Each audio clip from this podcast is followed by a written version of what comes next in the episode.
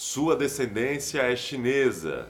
De Hong Kong era o seu pai, casou-se com uma brasileira e ele foi criado na capital paulista. É uma das vozes publicitárias mais bonitas que eu já ouvi, é autodidata e é apaixonado por microfones. Ele, além de locutor comercial, é publicitário, graduado pela FAP, mestre e doutor em comunicação e semiótica pela PUC São Paulo e de publicidade propaganda, rádio, TV e internet pela FAPCom.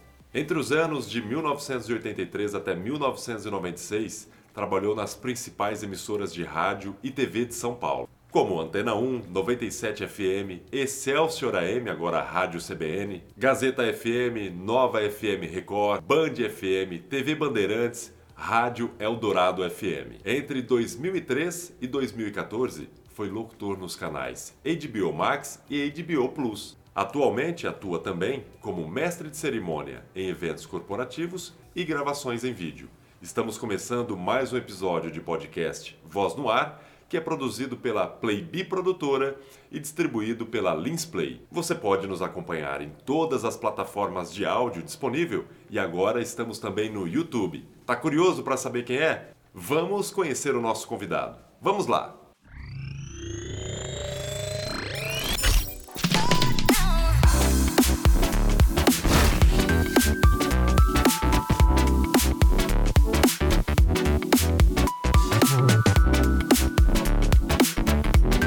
E eu estou com ele aqui, o Laurence Chum. Tudo bem, Laurence? Obrigado aí por ter aceito o convite de participar do nosso podcast Voz no Ar. Obrigado você, Vitor. Prazer estar com você, com todo o pessoal aí de Lins e do Brasil e do mundo, né? Estamos uh, online. É isso aí. Laurence, eu estou vendo aí o seu nome, é Laurence Chum. Qual é a sua descendência? É, o meu pai era chinês de Hong Kong. Hong Kong é uma ex-colônia britânica na China. E a minha mãe era brasileira, descendente de portugueses e franceses. Então eu sou um mix internacional aí. Olha que beleza. E você é natural de São Paulo mesmo, capital? Exatamente. Nasci em São Paulo, capital, perto da Juscelino Kubitschek, no Itainha. O, hoje existe um prédio, né? Foi, o pronto-socorro foi demolido, existe um prédio lá no lugar. É, tem o sangue não paulistano, sangue paulista na veia já, então. Exatamente. E, Laurence, é, na introdução do nosso podcast, fiz uma pequena introdução ali do, de todo o trabalho que você já efetuou. E eu queria que você passasse para o pessoal que está acompanhando a gente aí nos canais de podcast, nas plataformas de áudio e também no YouTube que está acompanhando a gente é, qual foi o seu primeiro contato com rádio? É, como que você se interessou para estar tá entrando nesse, nesse ramo de atividade que você é, tem o seu sustento através disso hoje e outras atividades que nós vamos estar tá falando mais à frente? É, eu comecei, o meu interesse pelo rádio começou quando eu tinha 9 anos de idade, porque eu gostava muito de ouvir a rádio da vizinha. A vizinha ouvia programas populares, ela ouvia Eli Correia, Zé Bétio, ouvi os programas, uh, tinha, tinha, o, tinha também o Gil Gomes, eu ficava ouvindo aquilo, porque meus pais não ouviam esses programas, e eu ouvia do muro, né?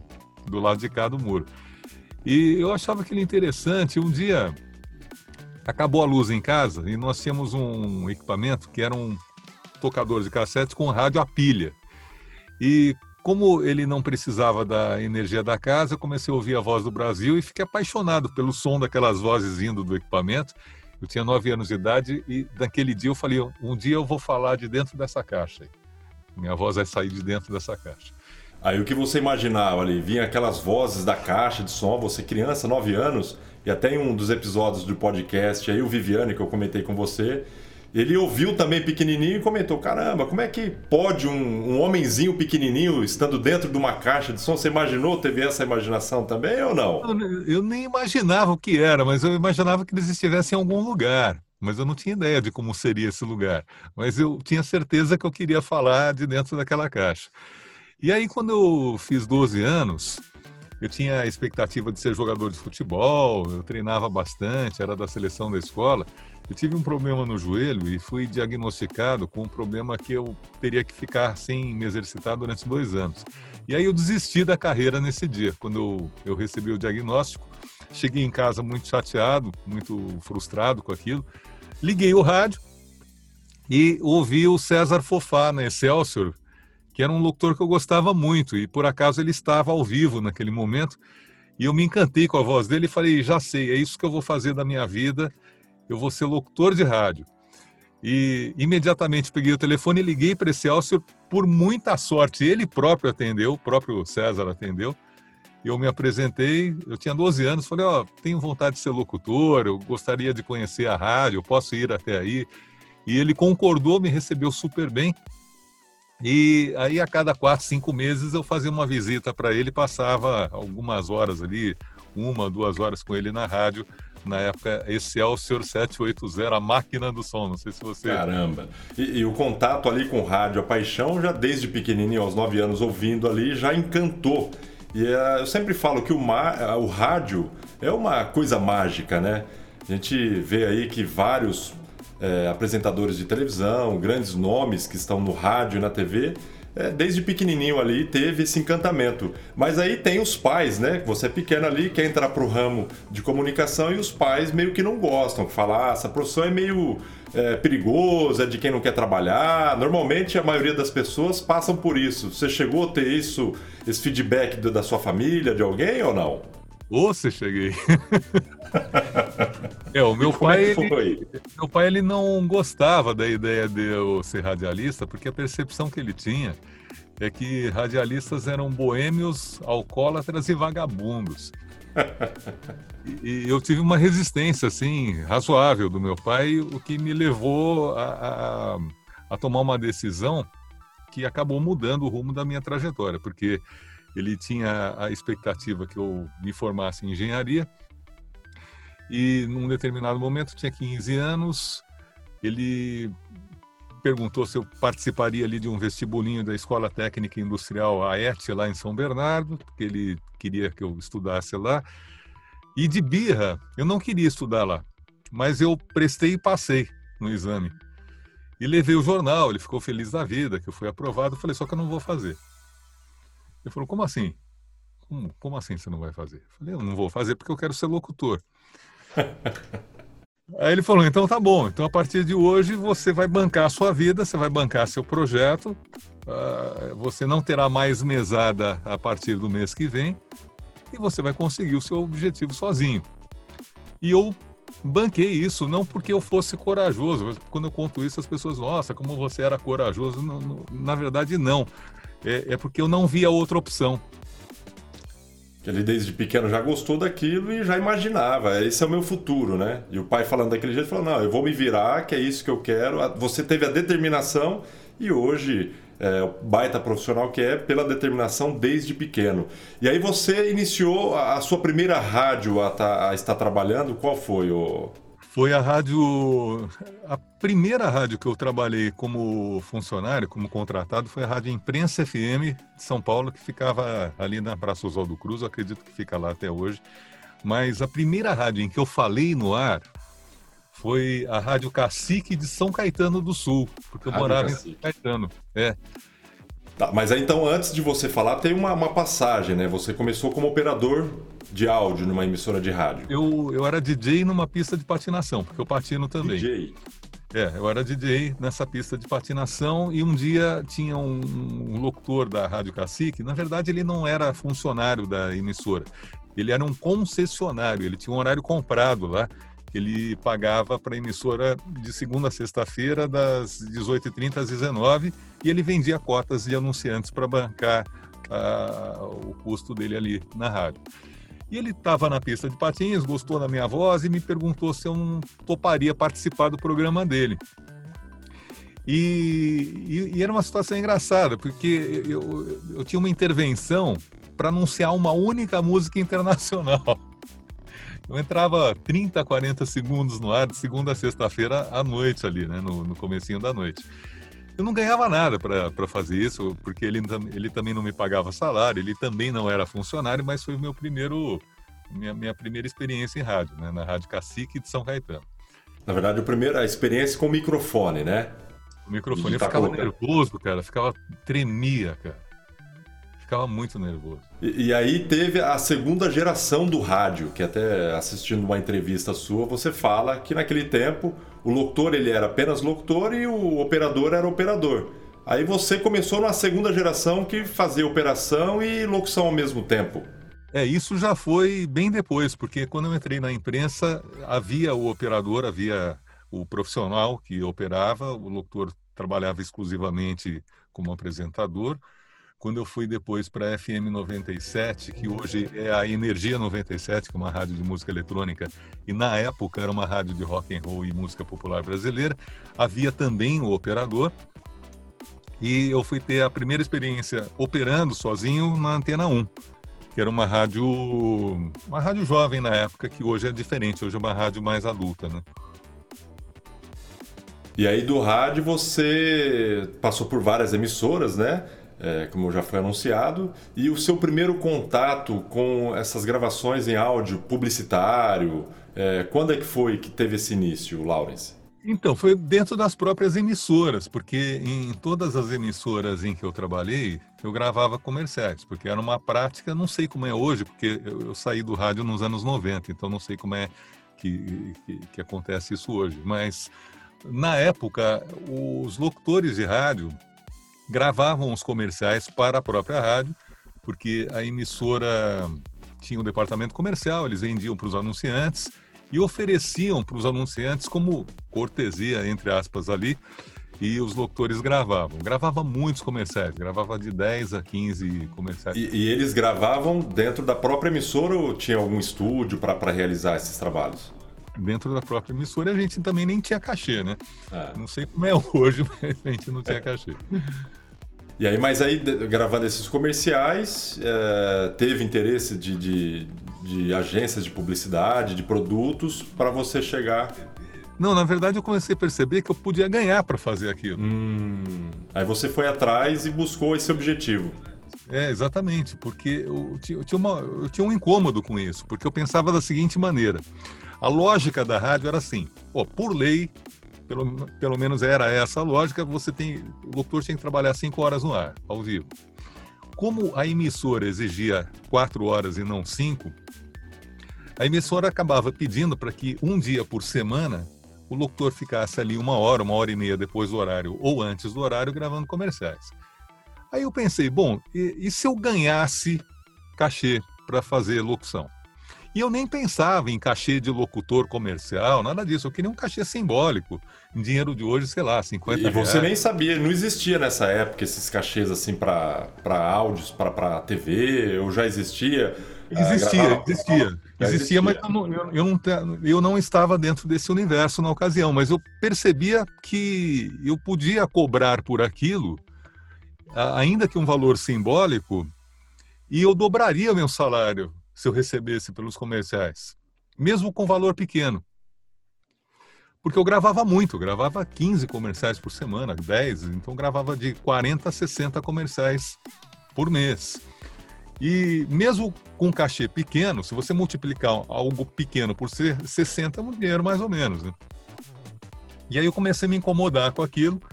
Eu reivindiquei, recebi um cachê pelos comerciais, é claro que não deu certo de forma elegante, os donos das emissoras. Falou, o que que tá querendo, querendo a mais? O que que é isso?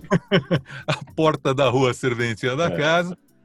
E, eu comecei a perceber que meu lugar não era mais ali, porque eu queria receber pelos cachês dos comerciais que eu gravava. Eu achava que era, era justo que eu recebesse pelos cachês, pelos comerciais que eram gravados.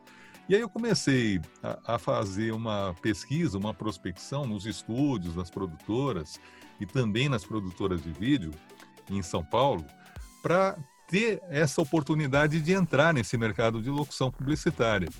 E na medida em que os trabalhos foram começando a aparecer, a partir de um determinado momento em que eu percebi que era possível viver de locução sem o salário da rádio, aí eu abri mão do rádio porque eu não queria mais gravar sem receber. Esse era o meu ponto. E, essas, esses contatos com os estúdios e as produtoras, é, normalmente eu recebo por dia aqui três, quatro e-mails de demos de locutores. É, até eu brinco com, com algumas pessoas, né? Cara, o que eu recebo de demonstrativo é, você que entrou nesse nicho aí de, de mercado publicitário, né? É, é, importante você estar indo visitar a produtora, o estúdio, um contato por telefone ou manda o um e-mail, carrega a caixa de mensagem da produtora lá, porque os caras ficam meio pé da vida, né? É, eu acho que não, tentar visitar pessoalmente nesse momento de pandemia não é viável, né? Sim, sim, não, não nesse momento, mas é, esquece essa pandemia no, no momento natural, sem essa essa crise toda, mas é, a intenção ali de fazer a visita ou ligar, é, a praticidade, ou mandar um e-mail. Eu acho que o, o caminho ideal hoje é bem diferente do, do caminho que eu percorri, porque na época as pessoas iam até os estúdios, os locutores visitavam os estúdios e nós levávamos os repertórios em fita cassete. Hoje, se você aparecer sem avisar, as pessoas vão ficar muito incomodadas porque o, o, movimento e o fluxo de trabalho hoje é muito diferente. É. A tecnologia uh, tinha uma promessa que era proporcionar tempo livre, e na verdade o que aconteceu foi algo totalmente diferente. Nós ganhamos muito tempo e passamos a trabalhar muito mais porque ganhamos produtividade. De modo que os estúdios hoje têm as pessoas muito ocupadas, não necessariamente com trabalhos efetivos para clientes que eles têm que entregar, mas o, o, estúdio hoje ele tem que se preocupar com as redes sociais, ele tem que se preocupar em montar uma base de clientes, ele tem que se preocupar em entrar em contato com clientes, em cadastrar locutor. Então, se o locutor chegar do nada ali sem avisar, provavelmente ele não vai causar uma boa impressão, porque ele vai prejudicar ali o, o, a rotina. Você acaba tirando todo o foco daquele. E, e, às vezes até eu reclamo com a minha esposa. É, esse trabalho exige concentração e a criatividade, né? Às vezes um telefonema numa hora errada que você está gravando, tem que paralisar tudo, já perde todo aquele know-how. Ou chega um cliente sem é, fazer uma, uma, uma, consulta antes, uma, agendar uma visita e até mesmo o contato do locutor aparecer direto lá acaba atrapalhando. Ô Laurence, eu sei que você é um cara apaixonado por áudio. Apaixonado, apaixonado. E você tem um hobby que eu fiquei sabendo também. Qual que é esse hobby seu dentro do áudio? Ah, eu tenho várias coisas no áudio. Eu, eu adoro pesquisar uh, técnicas de gravação, edição, mixagem, masterização. É, eu testo microfones, eu tenho vários microfones. Esse é o hobby, é exatamente aí que eu queria chegar. Você tem vários microfones. Tenho mais microfones do que eu preciso. é o que? Aquele o prazer de ter o produto para testar, ver a qualidade dele. É, é porque para mim o, o, microfone é, ele é um objeto de desejo mesmo. Eu, eu, gosto de ter microfones assim como tem pessoas que colecionam carros. Eu, só que carros são mais caros que microfones, é. pelo menos a, a, maioria, né? E, e então é, eu eu tenho o desejo de colecionar microfones. É uma coisa que eu gosto de ter microfones e simplesmente para olhar para eles, porque não necessariamente eu vou usar todos os microfones que eu tenho. Porque... E às vezes você acaba utilizando para uma pegada diferente ali de, de um texto, de um tipo de produto, falando, não, esse, micro, esse microfone ele enquadra melhor. Existe isso também dentro do mercado publicitário? Existe. É, para a maioria das peças publicitárias, alguns microfones são meio standards, né? Por exemplo, se você pegar TLM 103 da Neumann, ou o U87, que já é um patamar bem acima, microfone bem mais caro, mas é uma referência. E existem outros microfones mais econômicos também que você consegue chegar a um bom resultado. A Rode tem ótimos microfones com uma relação custo-benefício bem favorável. Então, uh, hoje você tem uma possibilidade de uma maior oferta de microfones com preços melhores do que esses aí que eu, que eu comentei, que são microfones mais caros. Tanto é que em 2018 você proferiu uma palestra na Pixel Voice. E lá você fez uma apresentação dos microfones cardioides, dinâmicos. Eu queria que você contasse um pouco dessa experiência aí. Você é um cara apaixonado por microfone e é autodidata nessa área de tecnologia também, curioso de, de querer aprender, faz bastante leituras, né, livros é, dentro desse nicho. Então eu queria que você contasse um pouco das diferenças desses microfones, condensadores. O, o, a questão do microfone ela envolve vários fatores que independem da qualidade em si do microfone. A primeira coisa que eu pergunto quando alguém me pede alguma recomendação de microfone, é o seguinte: quais as condições acústicas do local onde você vai gravar? Isso é o mais importante, é mais, mais importante do que o microfone. Por quê? Porque se a pessoa me disser, ó, a, a, a, sala onde eu vou gravar não tem um tratamento acústico bom, ou ainda nem, nem sequer tem um tratamento acústico, o nível de ruído é mais ou menos, vaza um ruído ali de carro da janela. Se, a pessoa tiver um microfone de 3 mil dólares, vai ser desastroso. Porque é, um bom microfone ele tem virtudes para o bem e para o mal. Ele vai captar todas as qualidades da sala e vai captar também todos os defeitos da sala. Então não adianta você ter um microfone muito caro, um microfone muito sofisticado, se a sua sala não tem uma condição acústica adequada. Você vai estar jogando dinheiro fora, muito mais em conta, muito mais interessante você ter um microfone barato, microfone duro, daqueles que nem tem um bom som, mas naquela sala ruim vai funcionar melhor. E, e, às vezes a pessoa, o locutor ali, ele tem. O, o locutor que está até acompanhando o nosso podcast, o nosso YouTube, quero agradecer você que está assistindo até esse momento. É o Lawrence Schum, trazendo toda a experiência dele do mercado publicitário, do rádio e essa experiência fenomenal que ele tem dentro dos periféricos de microfones, placas de áudio que ele vai estar tá passando daqui a pouquinho mais informações também, né, Laurence? A questão do dinâmico, né? O dinâmico é, mais... Isso, aí tem, tem o dinâmico, como você está falando de parte de acústica, né? O dinâmico ele não abre, não tem aquela abertura toda. Então, às vezes o locutor ele não tem uma cabine perfeita, tal. Seria ideal usar um dinâmico? É o ideal usar um dinâmico quando as condições acústicas não são muito boas, porque ele é justamente por ser menos sensível, ele vai pegar muito menos do entorno do local onde o locutor está gravando. Então ele vai pegar menos a reverberação.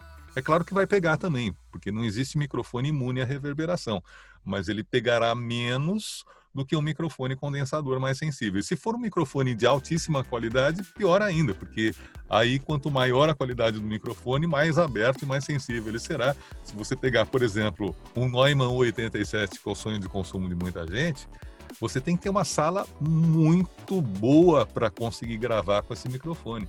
Senão, definitivamente, você não terá um bom resultado. Agora, e, você pega um dinâmico, um dinâmico numa sala que não tem as condições ideais, ele vai funcionar muito melhor e é muito mais barato. Aliás, eu tenho uma dica para quem vai comprar dinâmico, que é o seguinte: é, é, tem muita gente. Esse microfone nem é um microfone que eu recomendo para locução, mas é um microfone muito popular no Brasil, que é o Shure SM58. Eu não recomendo para locução porque ele não dá um bom som para locução, mas é um microfone que é muito popular, muita gente usa, eu também já usei no passado. Tal. É um microfone que ele custa por volta de 100, 120 dólares, ele vai chegar no Brasil por 1.000, 1.200 a 1.500. Se você achar, então, no Mercado Livre ou em qualquer lugar por 400 reais, certamente ele é falsificado. Certamente ele é falsificado. Então, nesse caso, se você quer comprar um microfone barato, já compra um que assumidamente é falsificado. e é, você fazendo essa comparação de valores de microfone. Por exemplo, você pega aí um Neumann TLM 103 na faixa de mil dólares. E aí você tem um outro microfone da, da Rode ali que compraria por 300 dólares. Essa diferença de valores daria diferença na captação também ou não? Então, ah, existe uma diferença. O, o TLM 103 ele é superior ao Rode, sem dúvida, mas a proporção em que ele é superior não é equivalente à diferença do preço. Porque se você comparar 300 dólares com 1.300, são quase quatro vezes mais. É. Só que o microfone não é quatro vezes melhor do que o outro. Ele é um pouco melhor que o outro. E essa diferença ela será muito mais sensível na captação de instrumentos musicais. Se você for gravar, por exemplo, um, um, um som de violão, a diferença entre o Neumann e o Rode vai ficar bem mais aparente do que na locução, por exemplo. Então, para o locutor, eu acho muito mais interessante em termos de relação custo-benefício ter o Rode, que custa 300 dólares. Agora, por outro lado, se a pessoa tiver a condição financeira de fazer um investimento, por que não comprar um microfone melhor? É, eu tem um sonho de consumo, ainda não realizei esse sonho. E eu sei qual é, é o AKG C12 Exatamente. Eu ia te perguntar se você já realizou esse sonho aí, viu? Não, ainda não consegui. Ainda não realizou. Não, é um microfone que ele custa 6 mil dólares lá no exterior, né? Então, se a gente multiplicar 6 mil por quase 6... Quase 30 mil reais. É, dá 36 mil reais 36. Sem, sem impostos e sem frete. Se você colocar impostos e frete mais o lucro do lojista, isso vai para 70 mil. E você já chegou a testar esse microfone? Eu já usei esse microfone. Já usou ele? E, e é, é, diferente, é coisa de outro mundo mesmo, na, na parte de captação. A grande virtude dele é para determinados tipos de interpretação que requerem variação dinâmica. O que, que significa isso? É, se você pegar um texto de varejo, tanto faz você gravar nele, gravar em qualquer outro microfone, vai ser aquela gritaria de sempre. Agora, se você tiver um texto em que, em um determinado momento, você baixa o tom, você quase sussurra, fala muito baixo, a respiração passa a fazer parte da interpretação, e em outros momentos você fica mais exaltado e sobe o volume de voz, fala com mais intensidade, com mais força, aí sim que você vai perceber a qualidade desse microfone, porque ele dá uma gama de. Ele trabalha as variações extremas de dinâmica, que são as diferenças entre o volume baixo e o volume alto, de tal maneira que tudo soa bem. Se você pegar o microfone mais barato e, e, e gravar uma locução projetada, uma locução de varejo, vai funcionar, não, não tem problema. Agora, quando você tem grandes variações de volume, aí sim é que o microfone mais caro faz a diferença. O que, que significa isso na prática? Para 99% dos comerciais, você não precisa ter um microfone caro. E, e, detalhe, você colocou aí três valores de microfones: um de 120 dólares, outro de 300, mil e os 6 mil dólares. Essa qualidade é a que eu vou ouvir? Não necessariamente, porque depende da, do equipamento que você tiver, depende das condições acústicas da sua Por sala. exemplo, eu tenho lá um microfone de 6 mil dólares, esse AKG, mas eu tenho uma placa de 100 dólares. Vale a pena a, a investir no microfone? Não, porque o som que você vai obter é equivalente. Sempre, a, a regra de ouro é a seguinte: o, o som que você obtém é equivalente à qualidade do pior equipamento que você tiver no sistema. Por exemplo, se você tem um microfone de 6 mil dólares e uma placa de 100 reais, o som que você vai ouvir é o som da placa de 100 reais. Por outro lado, se você tiver uma placa de 8 mil dólares e um microfone de 50 reais, o som que você vai ouvir é o som do microfone de 50 reais. O som que você vai ouvir é sempre equivalente à qualidade do pior equipamento que você tiver ligado. O que significa que é muito melhor, é muito mais bacana você ter equipamentos de qualidade intermediária. Você tem uma, uma placa de som que ela, ela, ela pode não ser a melhor, mas ela também não é uma placa ruim, ela é uma placa razoável, e você tem um microfone razoável.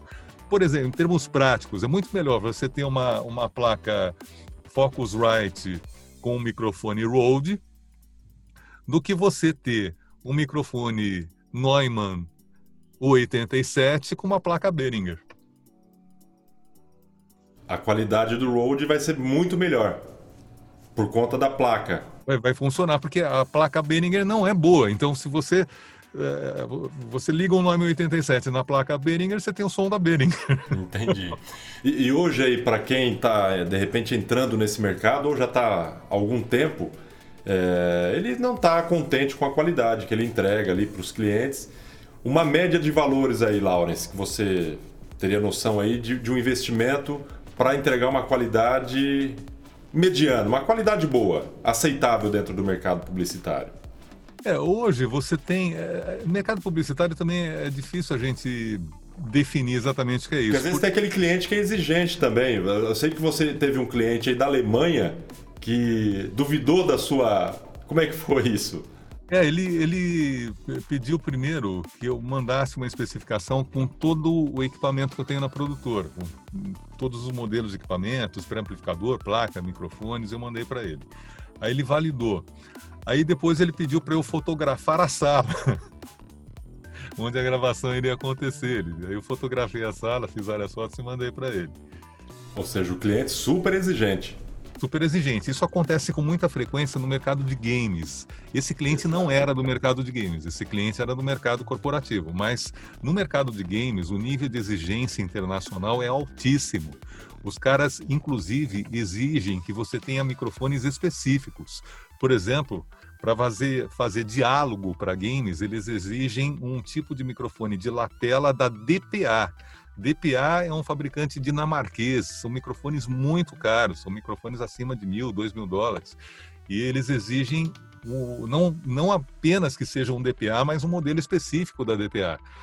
Para outros trabalhos, por exemplo, o Cris da Maximal, ele trabalhou comigo, comigo lá na, na, Núcleo de Criação durante muitos anos. Hoje ele tem a produtora dele especializada em localização de áudio para games. Existem demandas específicas. Você tem que ter o Sennheiser MKH50, por exemplo. Ah, não, mas eu tenho o Neumann. Não, não importa que você tenha o Neumann. Eh, o cliente exige que seja o MKH60. E você tem que ter o um microfone específico. Então, é um mercado bem diferente é, e não é o mercado de locução. Voltando para a publicidade, você tem vários nichos de publicidade. Você tem a publicidade que é, digamos, a publicidade top, que é realizada pelas grandes produtoras, e você tem a publicidade feita dentro da própria emissora. Então, é, depende do perfil do cliente que você atende, depende do perfil de trabalho que você faz. Eu costumo fazer uma brincadeira com, meus, com os meus alunos na faculdade, que eu digo o seguinte: falo, ó, vamos pensar o seguinte cenário. Uma grande campanha para um grande anunciante que vai veicular em redes sociais, vai veicular no YouTube, vai veicular em televisão, na Globo, na SBT, na Bandeirantes, enfim. É uma grande produção de cinema publicitário. Ah, eu não sei quanto está a tabela de veiculação na Globo, mas vamos supor, hipoteticamente, que custe, digamos, 100 mil reais cada veiculação. Se cada veiculação custar 100 mil reais e tiver 10 por dia, isso representa uma campanha de um milhão de reais por dia. Ao longo de 30 dias, são 30 milhões de reais na campanha. É claro que o, cachê do locutor, a verba da, da produtora vai ser muito diferente daquele cliente que está numa periferia de um bairro da, de qualquer cidade, ele tem uma lanchonete e contrata o sujeito ali, o, o Pedro, que tem um carro de som que vai divulgar a lanchonete dele. Então, uh, existem uma infinidade. E, você está falando aí, Lawrence, é, é, inclusive até alguns clientes, eles chegam na hora de contratar o serviço, sem mandar texto, roteiro nem nada. Olha, quanto você cobra para gravar um off de 30 segundos? E às vezes tem locutor que trabalha com valores fixos, né? É, e tem outros que eles falam, não, é, qual é o, o, segmento, qual é a empresa, onde vai ser veiculado, é só no rádio, é na TV, é nacional, não é? E às vezes as pessoas reclamam. Você pega. Eu já fiz vários orçamentos, inclusive até uma vez já com você, a gente falando aí, e outros locutores que estão dentro do Clube da Voz, por exemplo, que são vozes reconhecidas nacionalmente. E os valores são diferenciados. Por quê? É, os valores levam em consideração duas questões. Uma é o trabalho em si de fazer a gravação. E a segunda questão importante é a questão dos direitos conexos, porque a sua voz. É, é o que vende o produto, né? Para vender o produto. Então, uma parte da remuneração diz respeito ao trabalho físico de você se posicionar na frente do microfone e fazer a gravação. Essa é uma coisa. Outra coisa é a, a exploração comercial da sua voz por um determinado período de tempo. Então, são coisas distintas. Esses locutores que têm um valor fixo, em geral, os locutores que têm um valor fixo têm um, um, um cachê mais, mais barato, um cachê mais baixo. Eles levam em consideração, provavelmente, apenas o trabalho da gravação e não pensam na questão do direito conexo. E, e por exemplo, você foi voz padrão durante acho que 12, 13 anos da HBO Max, né? Eu, era, eu fazia uma série de programas e programetes de curta duração, porque essas emissoras da, da HBO, eles não têm comerciais, eles não têm intervalo comercial. Então, entre uma atração e outra, entre um filme e outro, você tem um programete ou chamadas de outras atrações da emissora. Eu fazia uma série de programetes que abordavam, por exemplo, a história de um grande diretor, ou então uma, uma escola de cinema, ou um filme específico. Então não era exatamente a voz padrão, mas era, eram programetes sobre atrações da emissora e também não eram chamadas. Não eram porque chamadas. a chamada, em geral, é uma coisa mais curta. Os programetes que eu fazia tinham em média de 5, de 3 a 5 minutos. Eu cheguei a fazer programetes até de 20, 30 minutos, por exemplo, da Comic Con, por exemplo, em, em, em que foi feita uma reportagem da, da, com a equipe de jornalismo da HBO, e aí era um programa mesmo, né, de 30 minutos. Mas na maioria deles eram programetes de 3 a 6 minutos. E eu trabalhei 11 anos fazendo isso, era bem, bem divertido, era bem legal. Vamos ouvir alguma, alguns trabalhos do Lawrence Schum agora. Este ano, em apenas um dia, 70 mil corredores aceleraram o ritmo do planeta em Nike Human Race 10K. E a HBO Plus traz o melhor deste encontro mundial. A ideia da Nike, que começou com uma simples corrida de 10 quilômetros em diferentes partes do mundo durante o ano, tornou-se um evento mundial graças à boa participação do público. Um dia antes da corrida, a emoção tomou conta dos participantes e a pressa ditou o ritmo dos organizadores. A Nike Human Race 10K tornou-se uma celebração de reconhecimento ao esforço e devoção de seus participantes. Yeah! Nike Human Race 10K, só na HBO Plus.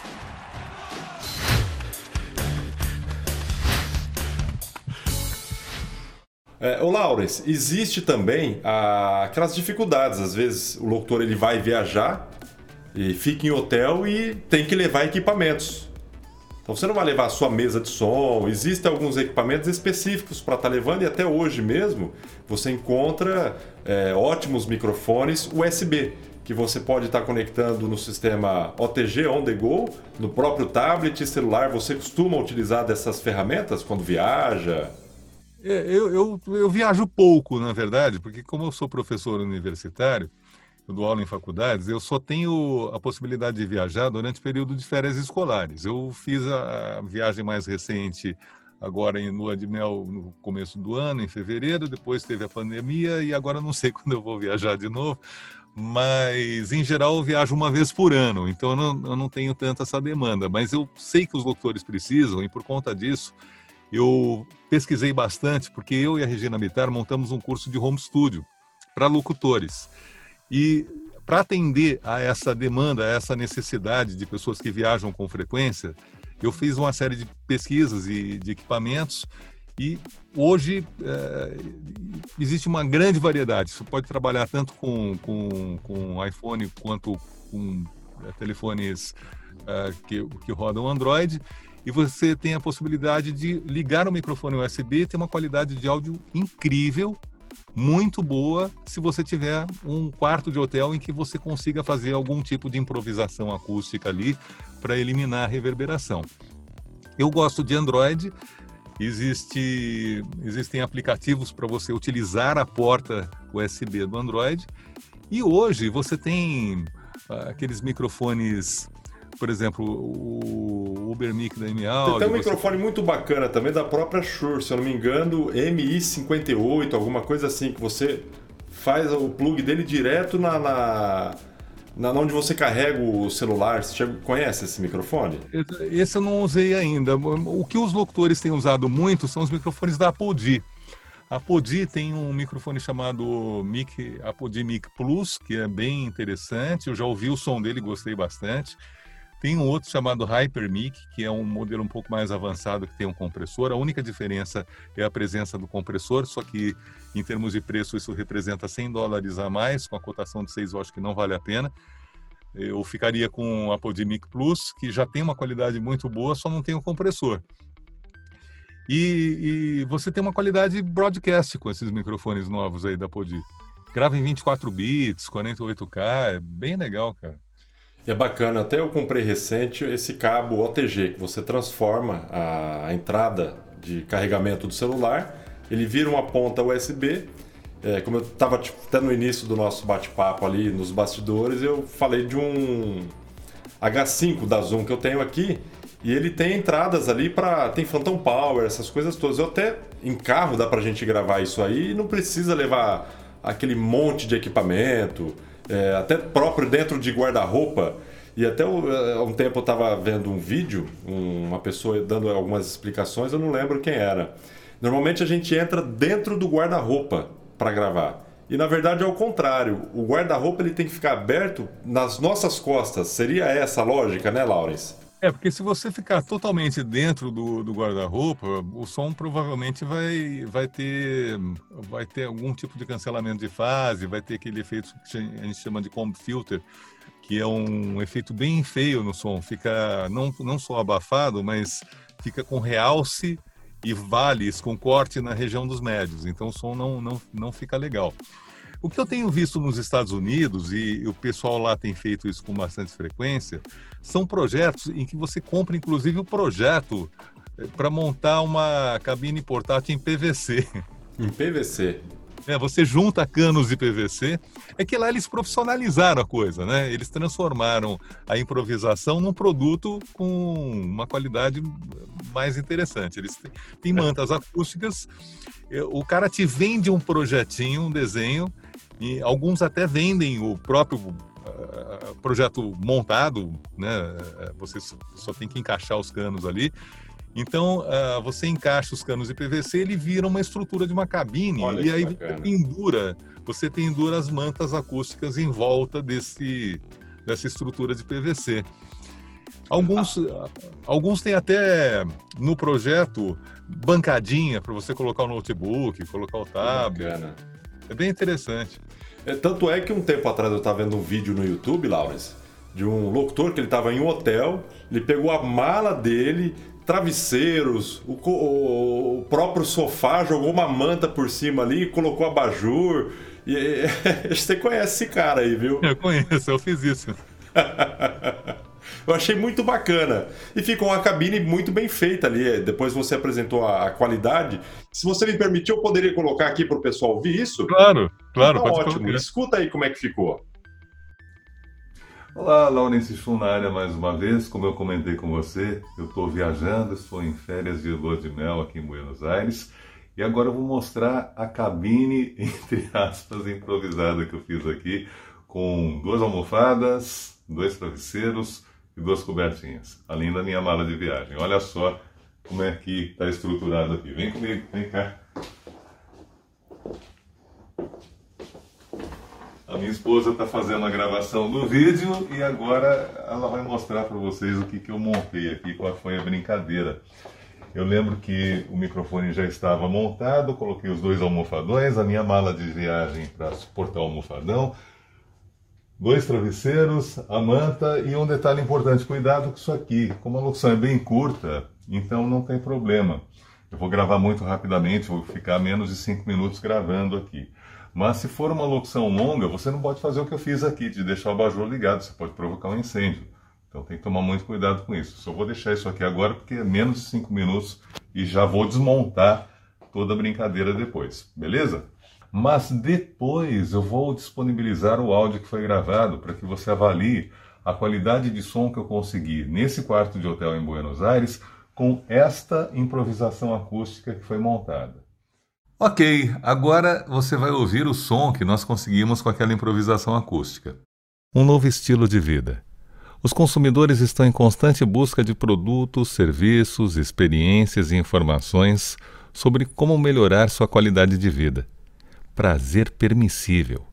Os consumidores estão cada vez mais interessados em comida indulgente, mas saudável. É, Laurence Chum, Estamos chegando ao final do nosso episódio de podcast Voz no Ar. Agradeço de montão a sua participação, o seu aceite. Quando eu contactei hoje ainda, é, falando que tenho esse projeto, sou de uma produtora da Playbi aqui do interior de São Paulo, você não se hesitou em participar na mesma hora. É, fiquei muito grato. Você é uma pessoa bastante tranquila, humorada, simples, simpática.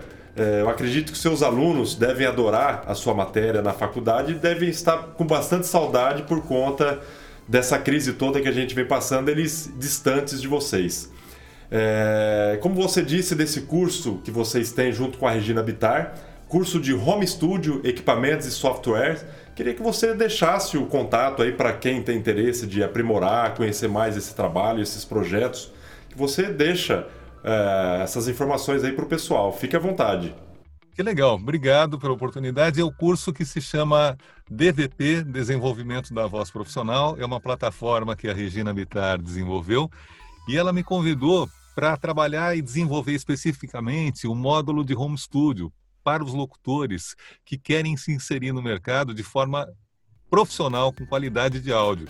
Porque hoje, se você não tiver a possibilidade de entregar um áudio com qualidade, vai ser muito difícil você trabalhar nos projetos melhor remunerados, porque uh, se você entregar um áudio que não tem uma qualidade muito boa, você vai ter clientes, mas vai ser aquele cliente ali do carro de som, cliente que é menos exigente para conseguir entrar no mercado com, com, com, com, mais condições de competitividade, é interessante que você tenha, sim, qualidade de áudio.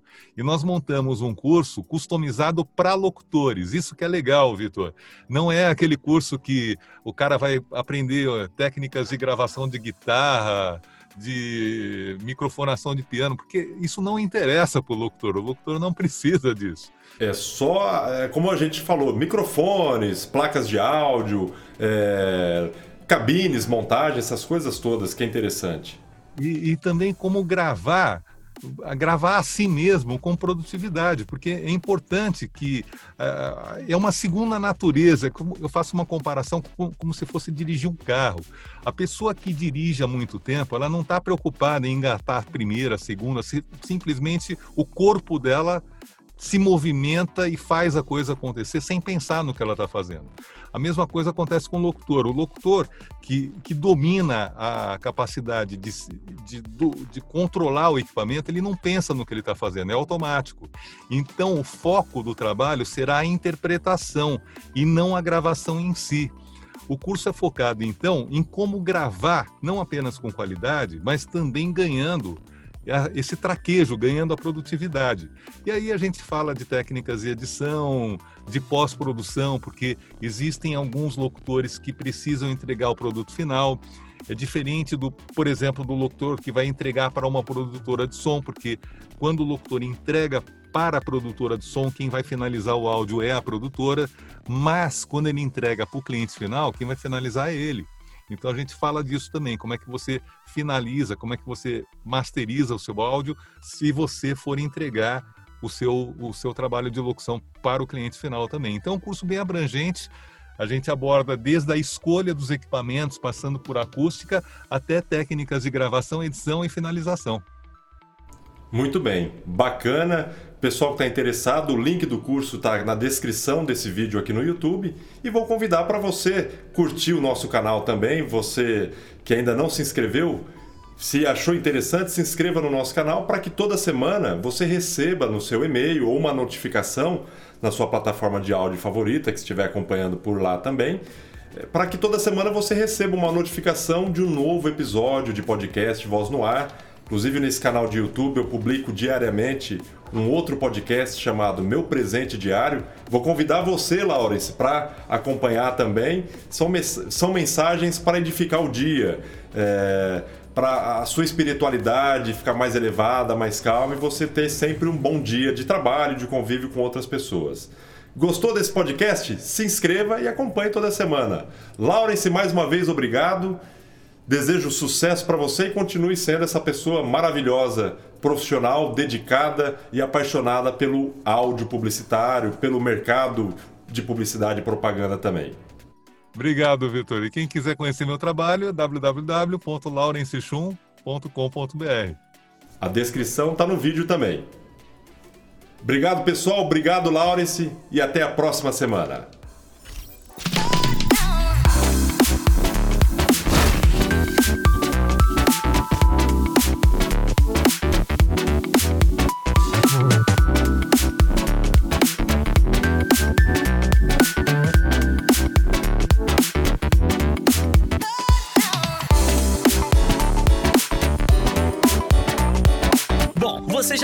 Saber que conteúdo em vídeo já não é mais tendência, é realidade. E quem não está investindo nesse tipo de conteúdo está perdendo tempo e dinheiro. O alcance e o engajamento desse tipo de conteúdo é muito maior do que qualquer publicação em texto ou imagem nas mídias sociais. Gravar vídeos com celular já é bem legal, mas fazer isso com qualidade causa muito mais impacto, gera mais credibilidade. Afinal, vivemos em uma época que a internet é imagem em movimento. Está precisando de produção de conteúdo em vídeo para o seu negócio, o seu treinamento, o seu curso, a sua igreja ou qualquer que seja o seu projeto para 2020? Entre em contato com a Playbee Produtora 35324677, pois o desejo é seu e a criatividade é nossa.